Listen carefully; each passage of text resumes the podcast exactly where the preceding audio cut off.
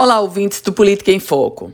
De fato, a ausência da governadora Fátima Bezerra na abertura dos trabalhos legislativos ontem na Assembleia, Legis... na Assembleia foi um vácuo enorme sob todos os aspectos. Não impediu o protesto dos servidores, aliás, protesto que deverá continuar durante esta semana, servidores que se colocam contrários à reforma da Previdência.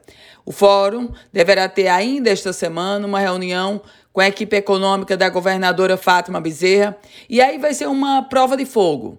De fato, com essa reunião a gente vai saber se a reforma da Previdência está aberta ao diálogo, como a governadora Fátima Bezerra chegou a realçar na nota divulgada quando justificou que não iria à Assembleia porque tinha um diálogo em curso com os servidores, ou se de fato o projeto de reforma da Previdência vai ser apenas exposto, apresentado, sem possibilidade de modificação.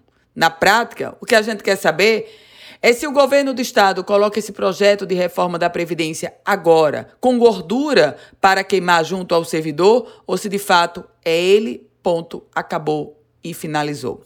O projeto deverá ser enviado para a Casa Legislativa apenas na próxima semana. Ainda que o governo abra esse diálogo com os servidores, não há tempo hábil para fazer grandes mudanças.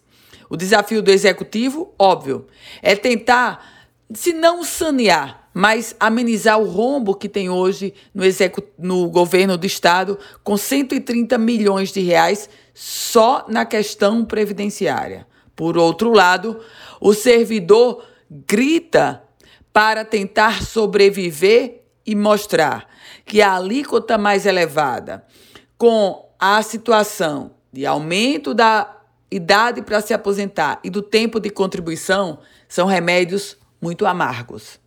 Eu volto com outras informações aqui no Política em Foco com Ana Ruth Dantas.